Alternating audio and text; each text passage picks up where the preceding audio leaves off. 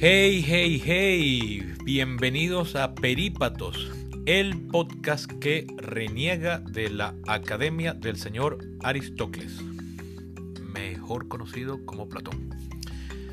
En el capítulo de hoy continúo con mi cobertura de las elecciones presidenciales americanas de este 2020 y al mismo tiempo que voy haciendo una explicación de su sistema político. Pero antes de empezar, me veo en la obligación de recordar algo que dije en el primer episodio de esta miniserie, pero que nunca está de más repetir. Mis análisis y conclusiones buscan transmitir datos objetivos, con total independencia de mis preferencias personales. Así, sin más preámbulos, los números.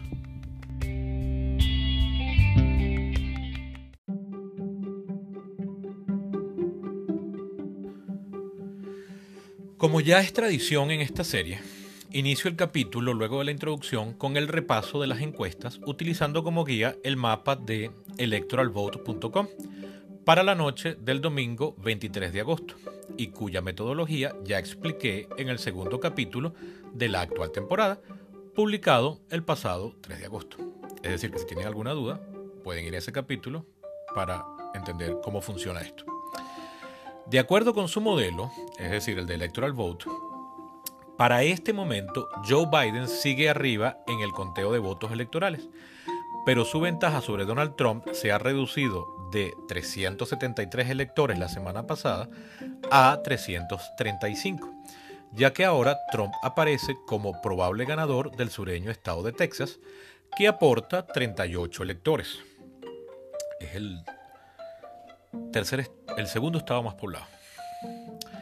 Aunque al mismo tiempo, en el estado de Ohio, que hace una semana aparecía como escasamente a favor de Trump, ahora están empatados ambos con un promedio de 47% cada uno.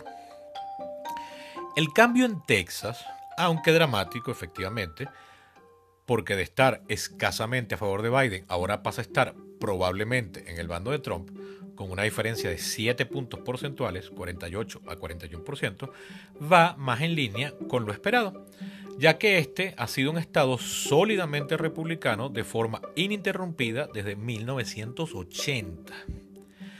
En mi opinión profesional, si se quiere, es más significativa su caída en las intenciones de votos de Ohio, ya que es un estado que en el 2016 ganó el Trump con una ventaja de 8 puntos porcentuales, 52 a 44.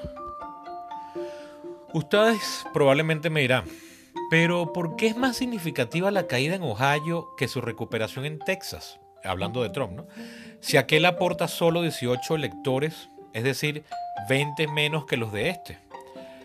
Pues bien, la respuesta radica en que Ohio se halla en el corazón del llamado Rust Belt, el cinturón del óxido o cinturón oxidado, que es el nombre informal con que, desde los años 80, se le conoce a una gran porción del Midwest americano que va más o menos desde la ciudad de Buffalo, en el extremo oeste del estado de New York, y hasta las vertientes orientales del eje Minnesota-Iowa, en las planicies allende los Grandes Lagos.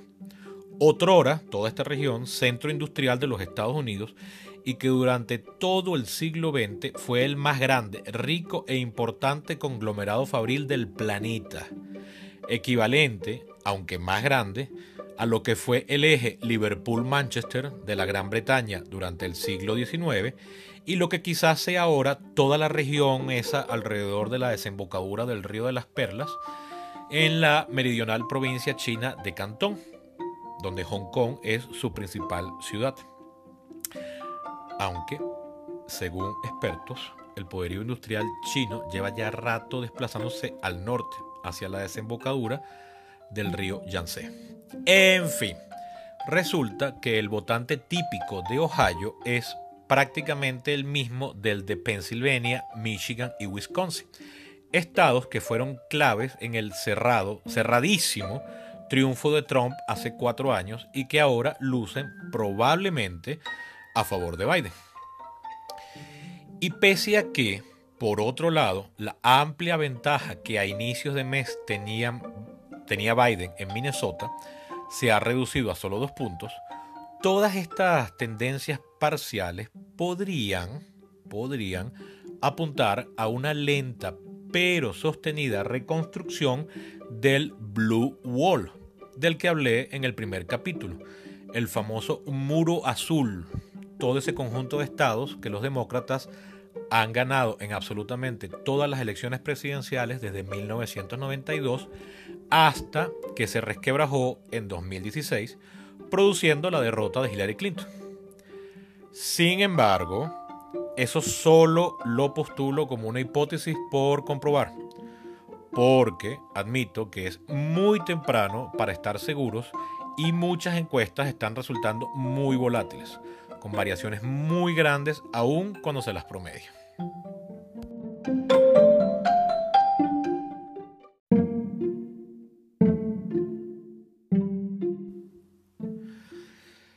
Todo lo dicho en la sección anterior me sirve para traer a colación otro análisis importante.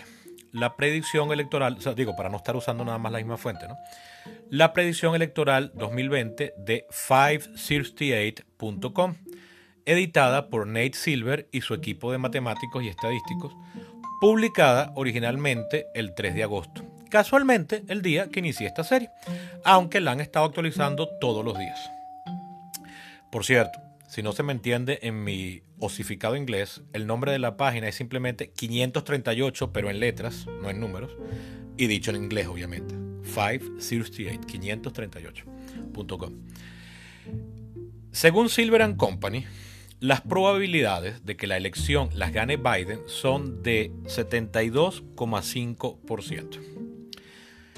Hablar de probabilidades quiere decir que si ocurriera 100 veces la misma elección en iguales circunstancias, Biden ganaría 73 veces y Trump 27. En este modelo, realizado con 40.000 repeticiones, es decir, no 100, sino 40.000, obviamente lo hicieron por computadora, hubo resultados tan dispares como uno en el que Trump ganó en todos los estados menos 6 más el Distrito de Columbia totalizando 394 electores contra 144 de Biden. Y en el otro extremo, Biden gana 509 electores contra solo 29 para Trump. Otro dato interesante en el que coinciden 568 y la data recabada por Electoral Vote es en sus promedios de encuestas nacionales para la noche de ayer domingo 23 de agosto. En la de 568, Trump tiene a nivel nacional una intención de voto eh, de 42,2% y Biden 51,4%. O sea, más o menos 9% de diferencia, ¿no? Casi 10. Revisando ese tracking, es decir, uno agarra esa gráfica, es muy... Como esta página tiene mucho dinero detrás, es bastante vistosa, ¿no? Cuando uno agarra ese tracking y mueve la, aguja lo más atrás que puede, uno llega hasta el 27 de febrero, por lo menos anoche llegaba hasta el 27 de febrero, no sé si a medida que va avanzando el año se va corriendo esa fecha, ¿no? 27 de febrero de este año 2020. Que si mal no recuerdo, eso fue antes de la declaración mundial de la pandemia. Tendría que revisar y disculpen si me estoy equivocando ahí. Bueno, cuando uno se va tan atrás, descubro que Biden siempre estuvo por encima de Trump en las preferencias de los votantes. Nunca menos, o sea, cuando más se acercaron, la diferencia fue de 3,4%. De todas maneras, eso lo menciono por aquello de que, bueno, si no hubiese pandemia, no, no se hubiese caído la, la popularidad de Trump. Si mis cálculos están correctos, incluso desde antes ya la popularidad de Trump estaba por debajo de la de Biden. La intención de voto, perdón.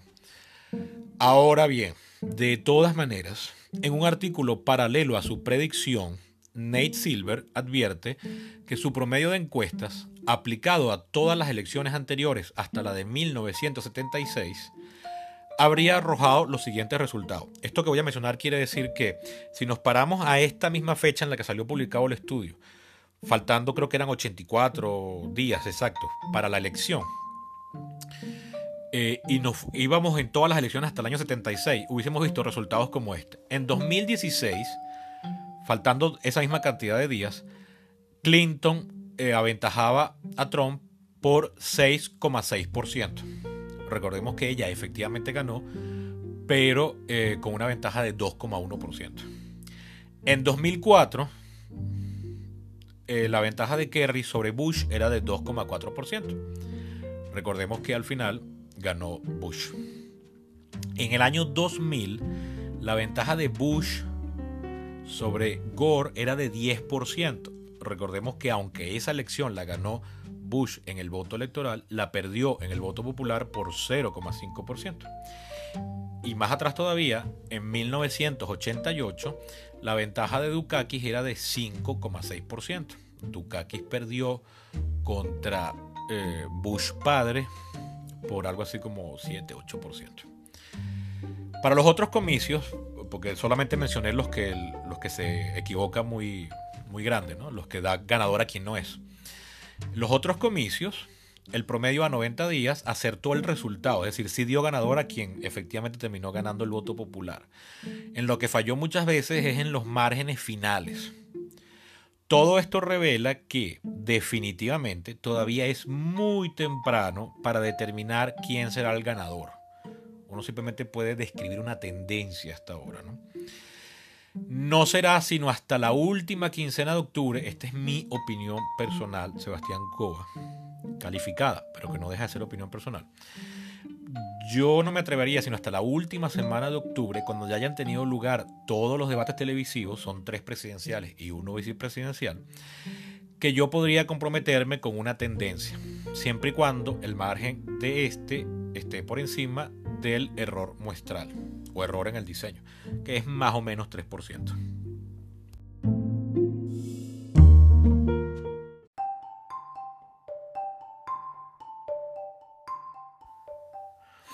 Hasta aquí el análisis, eh, vamos a llamar numerológico, ¿no? de encuestas. Sin embargo, antes de pasar al tema de la semana, quería hacer mención rápida a dos noticias que hicieron barullo en los días transcurridos desde el último capítulo. La primera noticia es que Luis de Joy, Postmaster General del Servicio Postal y centro de la polémica por una serie de órdenes ejecutivas aparentemente destinadas a reducir la capacidad del servicio que dirige, incluyendo en ello la capacidad de entregar a tiempo todos los votos postales que se esperan para este año, decidió detener su plan de reformas hasta después de las elecciones. Nadie ha dicho que haya sido así, pero esto casualmente ocurrió dos días eh, después de que la Cámara de Representantes lo hubiese citado para comparecer frente al comité al que le corresponde su supervisión, o sea, la supervisión del servicio postal. Dicha Cámara aprobó este sábado que acaba de pasar un proyecto de ley que otorga 25 mil millones de dólares en fondos para el USPS, el servicio postal, y revierte todas las decisiones tomadas por DeJoy desde su nombramiento en junio pasado, como la supresión del pago de primas por horas extra, la eliminación masiva de buzones en las grandes ciudades y de las máquinas de, conteo y separación de, de cartas, y también el despido o reasignación de los principales directivos del servicio, quienes aportaban años de experiencia y know-how, algo importantísimo dado el gran estrés que está por padecer todo el sistema postal en esta elección en tiempos de pandemia. Sin embargo, haya aprobado lo que haya aprobado la Cámara, es harto probable que el proyecto no pase de ahí, ya que al menos yo, Sebastián Cova, veo muy difícil que los demócratas del Senado consigan los votos necesarios para su aprobación en esa otra Cámara que está controlada por los republicanos. Y aunque los consiguieran, porque fíjense que en la Cámara de Representantes más o menos unos una docena, o cuidado y no más, eh, se me escapa el número ahorita, de representantes republicanos votaron a favor de la ley, ¿no? Entonces, aunque lo consiguiera en el Senado, recordemos que el jueves de la semana antes pasada, algo que logré reportar en el capítulo anterior, durante una entrevista de Fox News, Trump dijo abiertamente que él no pensaba darle dinero al USPS porque el sufragio por correo, y cito, favorece a los demócratas. Fin de la cita. Es decir, que no le dará el ejecútese a ninguna ley que le mande. El Congreso puede superar los vetos presidenciales, pero esos procesos legislativos y ejecutivos ordinarios serán tema para otro capítulo de Perípeto. Aquí definitivamente no cabe ese tema por ahora.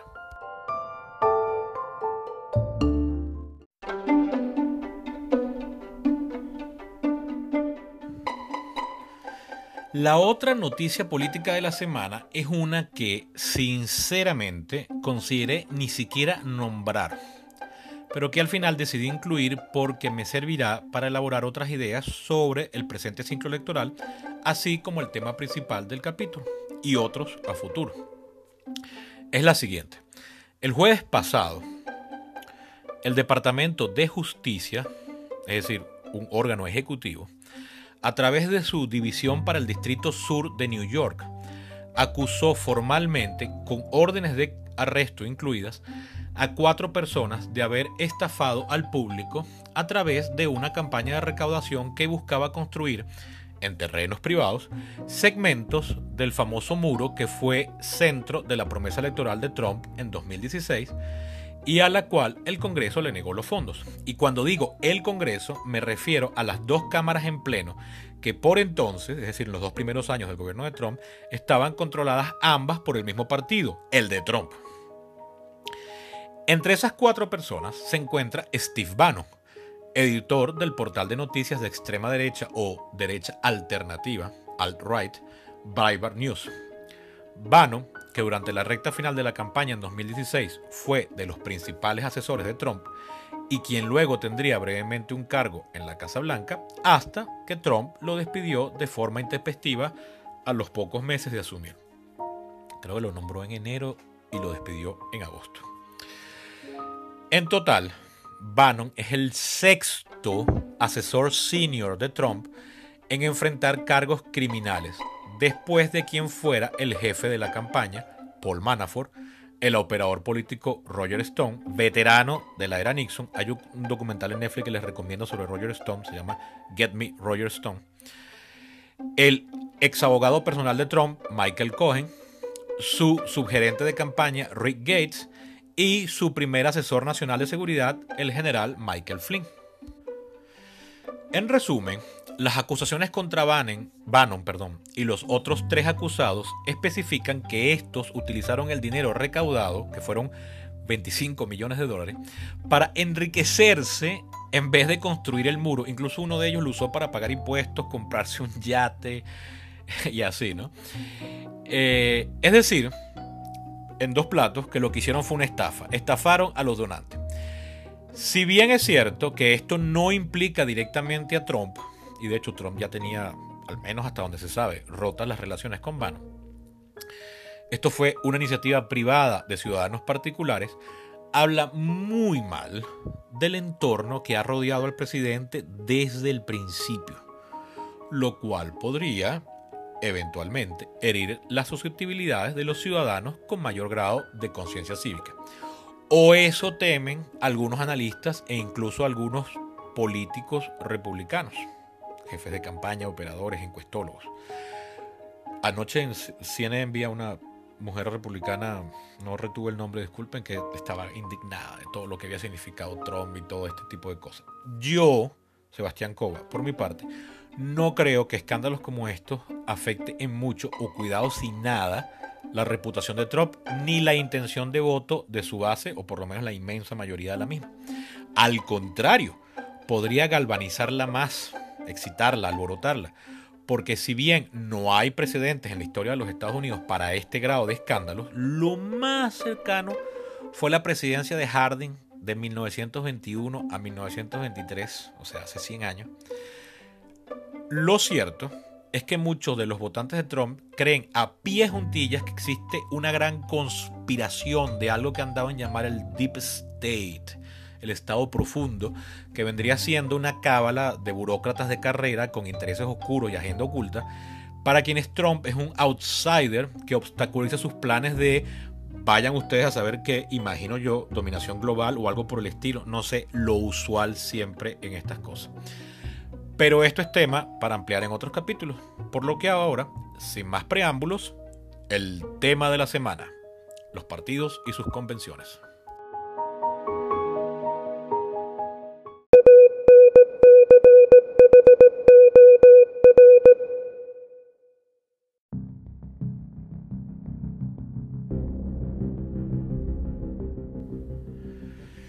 Les voy a contar la verdad. Había pensado hacer un análisis a profundidad para cada uno de los cuatro días que duró la Convención Nacional Demócrata. Pero me pareció más adecuado esperar a que tenga lugar la contraparte republicana, que empieza hoy, lunes 24. Y por tanto, en este capítulo entonces voy a realizar solamente una sucinta introducción sobre los partidos políticos americanos, destacando su historia, estructura, marco ideológico y métodos de escogencia. Esto va a tomar varios capítulos, o sea, no todo va a caber en este, ¿ok? Como todo el mundo sabe, en los Estados Unidos hay dos grandes partidos políticos, llamados demócratas y republicanos. Sin embargo, no son los únicos partidos que existen o que han existido.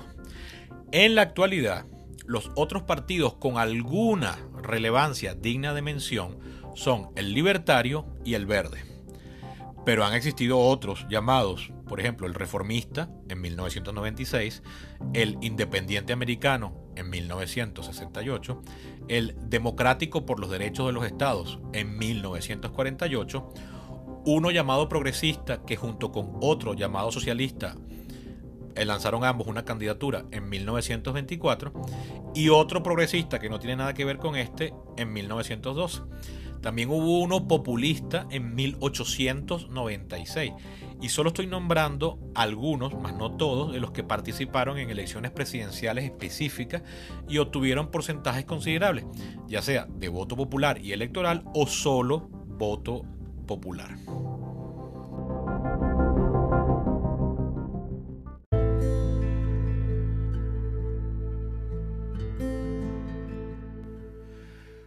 El Partido Republicano, vamos a hablar ahora de los relevantes. El Partido Republicano fue fundado a mediados del siglo XIX y se le suele llamar GOP, GOP, que significa o que son las siglas de Grand Old Party. También se lo identifica con el color rojo y un elefante, pero ninguno de estos símbolos son oficiales, ni figuran en los estatutos. Lo de Grand Old Party y el paquidermo son, respectivamente, un sobrenombre y una caricatura con la que usualmente se refería en el último cuarto de aquel siglo en el que fue fundado a las organizaciones grandes y avasalladoras. El color rojo fue algo que se generalizó apenas en las elecciones del 2000, aunque ya se había usado antes, contraviniendo la tradición europea e incluso también americana de identificar a los partidos conservadores como el británico, con el color, es el Partido Conservador Británico, el Tory, con el color azul, para contraponerlo al rojo que, desde la Revolución Francesa, suele identificar a los partidos de izquierda revolucionarios. El Partido Demócrata, cuya mascota, vamos a llamarla así, no oficial es un burro, y su color también no oficial es el azul, es mucho más viejo. Aunque en definir esto, usualmente se le asignan dos fechas de fundación. La primera lo vincula al partido que fundara Thomas Jefferson, el de la Declaración de Independencia, en 1796 y que él llamó republicano, pero que no tiene nada que ver con el partido que ahora se llama así.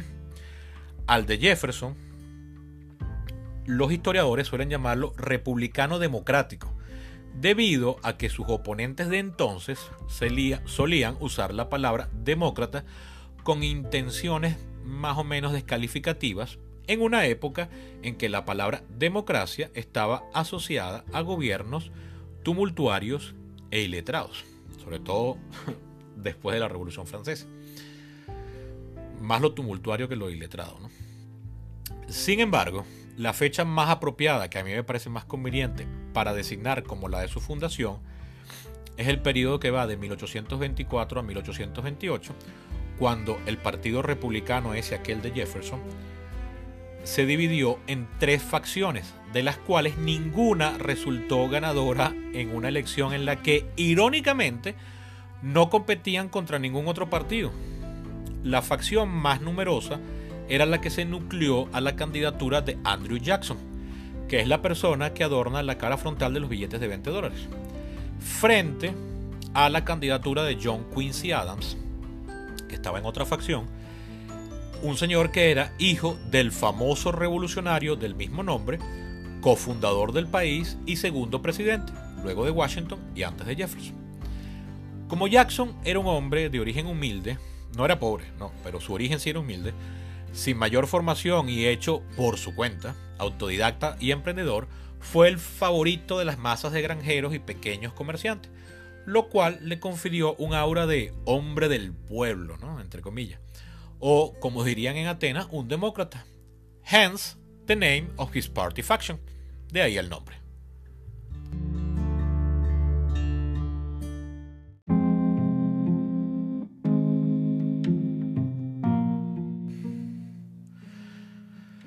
Para esta época, es decir, la última década del siglo XVIII y todo el primer tercio del XIX, los partidos tenían, los partidos americanos tenían una organización muy laxa y descentralizada en comparación con la que tienen actualmente, donde, hay que decirlo, siguen siendo muy laxos y descentralizados para los estándares mundiales. Uno compara un partido político americano con uno venezolano o uno alemán y uno dice, bueno, esto es un partido de verdad. No. Pero en lo único que entonces eran más o menos cerrados y centralizados era en la manera en que escogían a su candidato presidencial, a través de una institución llamada caucus. Se escribe caucus. La pronunciación es medio rara, pero creo que me la acerqué. Una palabra de origen incierto, pese a que algunos creen que tiene por raíz uno o varios términos indígenas, mientras que otros alegan que desciende del latín, pero que con independencia de lo que haya querido decir en el comienzo, ya para la revolución, cuando estaba empezando la revolución independentista, se la usaba para referirse a pequeñas reuniones privadas de operadores políticos que trataban de convenir un resultado o un acuerdo conveniente a todas las partes. Hoy en día, se la sigue utilizando para lo que en castellano llamamos fracción parlamentaria, es decir, los bloques partidistas o ideológicos en las legislaturas.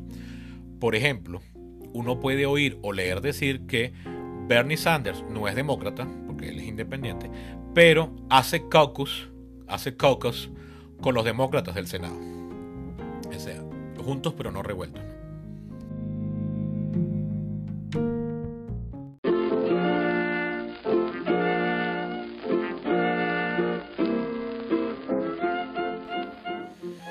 Después de la aparición disruptiva de Jackson, que en la práctica puso fin al sistema de caucus, en 1831, un pintoresco partido llamado antimasónico, al no tener curules en el Congreso por ser un partido nuevo, lo que les impedía obviamente convocar un caucus, pero quizás también por el hecho de que al estar en guerra monotemática con la masonería, de verdad, todo este partido giraba en torno a una, a una teoría de la conspiración sobre los masones. Evidenciaba este odio a los masónicos, a los masones, evidenciaba cierta ideología difusamente antielitista. Entonces, quizás por todo eso, este partido recién formado decidió escoger a su próximo candidato presidencial a través de una convención nacional integrada por delegados de todos los 24 estados existentes entonces. El país no llegaba en esa época hasta el Pacífico. Los demás partidos, o sea, la idea gustó, la vieron, y al año siguiente los demás partidos la copiaron, estableciéndose desde ahí la costumbre, eventualmente formalizada en los estatutos, de que la máxima autoridad del partido era la Convención Nacional, a reunirse cada cuatro años. Así, los cuartos llenos de humo, que era lo que caracterizaba allá en Washington al caucus electoral, donde una docena más o menos, quizás dos, de líderes del partido escogían al candidato luego de haber medido el parecer de sus subalternos y asociados a través de correspondencias mantenidas por años, fueron sustituidas eh, por grandes galleras, que es lo que es una convención, de centenares y eventualmente actualmente millares de delegados que hasta entonces no se conocían, o sea, personas que hasta ese momento no se conocían y probablemente no se volverían a ver, votando en subsecuentes rondas para escoger un candidato definitivo. Pero solo después de muchos discursos en las que los mejores oradores por cada delegación propusiera públicamente las ventajas del candidato X o del candidato Y. muchas veces eran los hijos favoritos del Estado. Entonces podían haber 12 candidatos. Como era de esperarse, este método muchas veces resultó en que no era posible escoger un candidato en la primera ronda de votaciones, pero tampoco en la segunda, ni en la tercera, ni en la cuarta, ni en la quinta, sexta, la, la, la, llegando en algunos casos, como la Convención Nacional Republicana de 1880, a 35 rondas. Y si eso los escandaliza, pues en la Demócrata de 1920 llegaron a 44 rondas. Y en la también Demócrata de cuatro años después, la de 1924, que hoy tiene todavía el récord, llegaron a 103 rondas.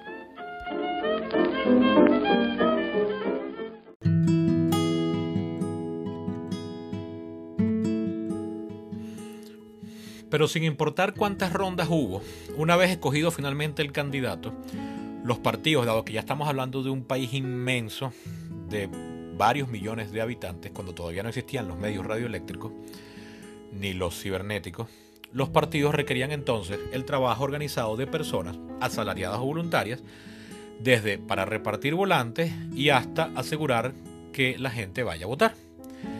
Debido a su eficiencia y precisión, estos grupos recibieron el nombre de machinery, las maquinarias, un término que, por cierto, desde los Estados Unidos se extendió a otros países, incluyendo Venezuela, donde todavía se la utiliza.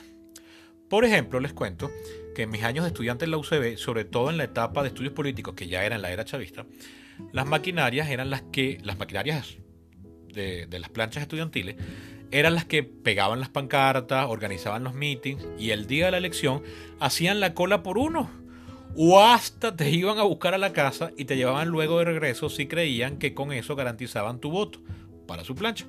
Algo que no siempre pasaba, por cierto. Y todo por un simple centro de estudiantes, ¿no? Esto es increíble. Aunque ellos lo asumían como entrenamiento para luego trabajar en partidos y organizaciones más grandes, ¿no? En Estados Unidos, como en todos lados, estas maquinarias, sobre todo en las grandes ciudades, poco a poco empezaron a ser controladas por jefes seccionales, quienes las dominaban con tal mano de hierro que uno podía esperar que tal o cual ciudad la terminaran ganando el candidato del jefe, o sea, el candidato que el jefe de esa ciudad había escogido. La más famosa de estas fue la de la ciudad de New York, que entonces era la ciudad, bueno, entonces y todavía hoy es la ciudad más poblada de los Estados Unidos. Esta maquinaria tenía su sede en un edificio de Manhattan llamado Tammany Hall, y por el cual el nombre pasó también a designar al Partido Demócrata neoyorquino, Tammany Hall. Si quieren, por cierto, saber cómo operaba esta maquinaria, les recomiendo encarecidamente la película de Martin Scorsese, Gangs of New York, de 2006, donde el personaje de William Boss Tweet, el jefe Tweet, aparece representado en todo su esplendor. Algunos consideran que este es el máximo representante de lo que una maquinaria política era capaz de hacer.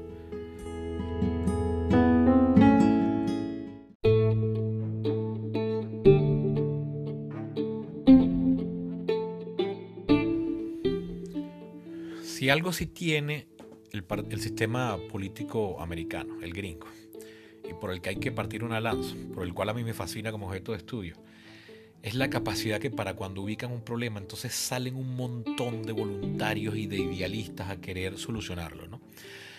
Lo menciono porque para combatir la influencia de los jefes, a principios del siglo XX, en varios estados, pocos pero suficientes, se aprobaron leyes para obligar a los partidos a escoger sus delegados, o sea, se aprobaron al interior de cada uno de los partidos, eso no fue impuesto desde arriba, para escoger los delegados por elecciones abiertas y competitivas, un proceso que recibió el nombre de elecciones primarias. Empezando por Florida en 1901, este era un estado entonces enormemente rural y muy poco poblado. Les, les, cuento el dato, no es el Miami Beach de ahorita, ¿ok? Como Polita y Playero y Bonchón. Empezando por Florida en 1901. Ya para 1912 eran 12, casualmente, los estados que implementaban primarias. Ese fue un año crucial, por cierto, ya que por desconocer justamente el mecanismo de las primarias o no adoptarlo del todo, el GOP, es decir, el Partido Republicano, se dividió en dos partidos, lo cual le costó la elección. Y si bien ya en 1920 eran 20, también otra vez casualmente, los estados que escogían por primarias. Muchos de ellos eh, recularon, vamos a decirlo así, y para 1968 la cuenta había bajado a solamente 12 estados que escogían delegados por este método. Vamos a llamarlo método popular o electoral. Ese año ocurrió la desastrosa convención demócrata en Chicago, año 1968. Una convención, bueno, los videos creo que están en YouTube, pero hasta les menciono que hasta la policía local tuvo que restablecer el orden a, punta de peinillazos y de gas lacrimógeno. Chicago Style, como dijo el alcalde de entonces. Buscando evitar un nuevo bochorno como ese, que le costó por supuesto la presidencia, ganó Nixon, el partido encargó a una comisión la búsqueda de nuevos métodos para la resolución de conflictos internos. Esta instancia, la comisión, propuso una serie de reformas entre las que una de las principales era el que todos los delegados que escogerían eh, la plataforma del partido y el candidato a presidente y vicepresidente fueran escogidos por primaria, todos, los de todos los estados. No, ya no iba a haber eh, voluntad de los estados de escogerlo por su propia cuenta. Como para entonces la Casa Blanca, ya dije que lo ocupaba Richard Nixon, no fue sino hasta cuatro años después, 1976, en que los republicanos copiaron el método. Y desde entonces esta ha sido la única forma de escoger candidatos presidenciales lo que ha, eh, en los partidos grandes, ¿no? Algo que ha hecho que las convenciones transcurran ahora sin mayores sobresaltos y, coincidiendo con el auge de la televisión, sean más unos shows mediáticos antes que unas asambleas deliberativas. Bueno, déjame matizar esto. La de 1972 para los demócratas y la de 1976 para los republicanos, es decir, la primera con puras primarias para cada partido, fueron las últimas convenciones en las que, para el día en que debía dar inicio, no había un, un claro ganador todavía, lo que implicó que se tuviera que negociar y convocar rondas de votaciones. En el caso de los demócratas también fue medio desastrosa, aunque no tanto como la del 68. Y eso que había habido primarias, pero claro, el método era nuevo, todavía no se le conocían los bemoles, la trampa, la cosa, las ventajas y desventajas. Sin embargo, ya para 1980 las rondas de votaciones se habían convertido en mero formalismo, que en ocasiones se interrumpen cuando un delegado propone escoger al candidato por aclamación. Yo lo he visto con mis propios ojos. La primera vez que lo vi fue en el caso de la Convención Demócrata de 2008, cuando la misma Hillary Clinton tomó la palabra mientras emitía su voto el estado de New York, que era el estado que la proponía ella como candidato, por el cual ella se postulaba, mejor dicho ella tomó la palabra para pedir que Obama fuera aclamado, o sea, escogido por aclamación. Este es un gesto que básicamente lo que buscaba era sanar las heridas abiertas durante la contienda. Algo parecido hizo Sanders en 2016 a favor de Clinton, solo que esa vez las heridas no sonaron mucho que digamos porque la diferencia entre ambos era más ideológica que personal. Y eso que la victoria de Clinton era mucho más segura en 2016 que en 2008, pero como la de 2008 era simplemente una cosa más de personalidades, se pudo sonar más rápido. Este año 2020, la ronda de votación demócrata fue llevada a cabo en estricto orden y sin saltarse a la delegación de nadie, si nadie pidió aclamación, ¿no? sin escándalos y tal, porque evidentemente todo fue por video, eh, con los delegados hablando desde hitos geográficos de su estado, que si un puente, que si una torre, un edificio de manzanas, una cosa así. Eh, de todas maneras, parte también del secreto es porque ya todo el mundo sabía que Joe Biden, o sea, todos los más candidatos se habían retirado y el único que había acumulado unos cuantos delegados, que era Bernie Sanders, estaba muy lejos de competir con los delegados de Joe Biden. Hoy, lunes 24 de agosto, comienza la Convención Nacional Republicana. Pero voy a dejar este cuento hasta aquí, porque una vez más el capítulo me quedó ya larguísimo y eso que yo había prometido ser sucinto. ¡Ah! Y dejo entonces para la semana que viene cerrar este tema de los partidos, tratando de incorporar entonces un análisis comparativo entre los dos eventos, la Convención Demócrata y la Convención Republicana.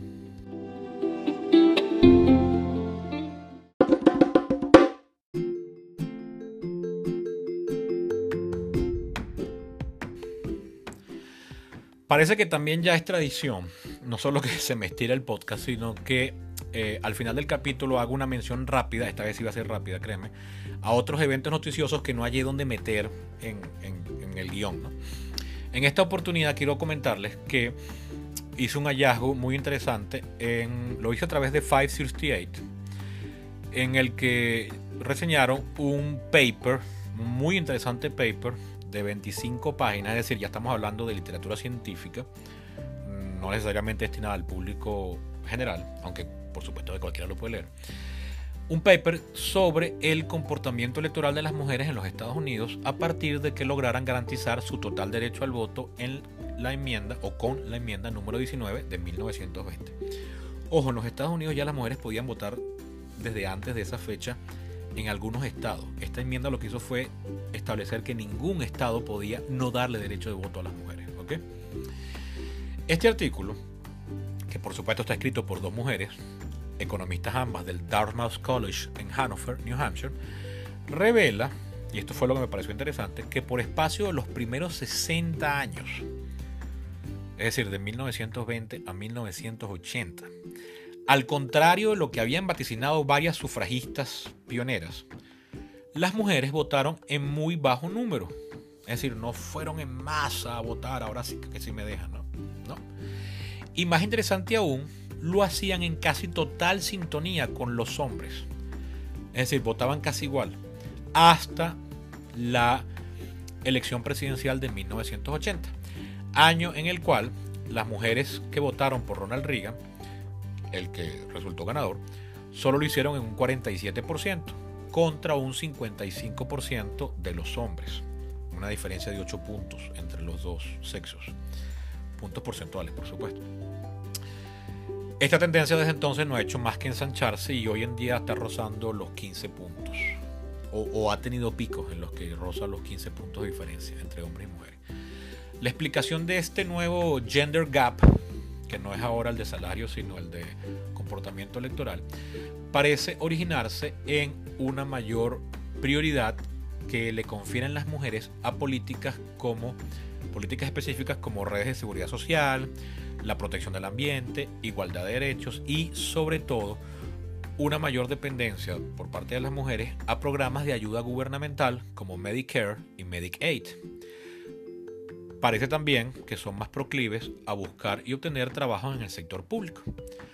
Todas estas áreas que los republicanos, sobre todo a partir de 1980, eh, adoptaron posturas radicalmente contrarias, incluso negándose en ese año 1980 por primera vez se negaron a incluir en su plataforma toda mención a la igualdad de derechos. De hecho, incluso en los 70 llegó a haber una propuesta de enmienda para garantizar igualdad de derechos hombres y mujeres. Y en ese año 80 los republicanos por primera vez eh, no la incluyeron en su plataforma electoral. Antes sí lo habían hecho. Sin nada más que agregar ya, me despido. Viste, les dije que iba a ser rápida esta última parte. Me despido recordándoles que si tienen alguna duda, por supuesto, crítica y comentario, me pueden escribir por mis redes sociales. Y que también pueden ser mecenas a través de la página de Perípatos en Patreon. Se escribe Patreon. O también por PayPal. Me contactan por mis redes y yo les digo cómo pasar por PayPal. Eh, recuerden también, por supuesto, que este espacio está disponible para publicidad. Y último, pero no menos importantes, muchísimas gracias a las 10 personas ya cada semana incorporo uno nuevo, ojalá esta tendencia siga. Los 10 mecenas que ya se han sumado a la campaña de Perípatos y por supuesto les estoy enormemente agradecido. Eh, también rieguen la voz por ahí, comenten el podcast, pásaselo a quien ustedes crean que le pueda interesar. Recuerden que esto no es solo política, aquí también hablo de cine y tengo entrevistas y todo eso. Esos temas van a volver poco a poco. De hecho, ya hay uno de cine preparado por ahí que estará publicado en el transcurso de la semana. Eso ha sido todo por hoy. Hasta la próxima.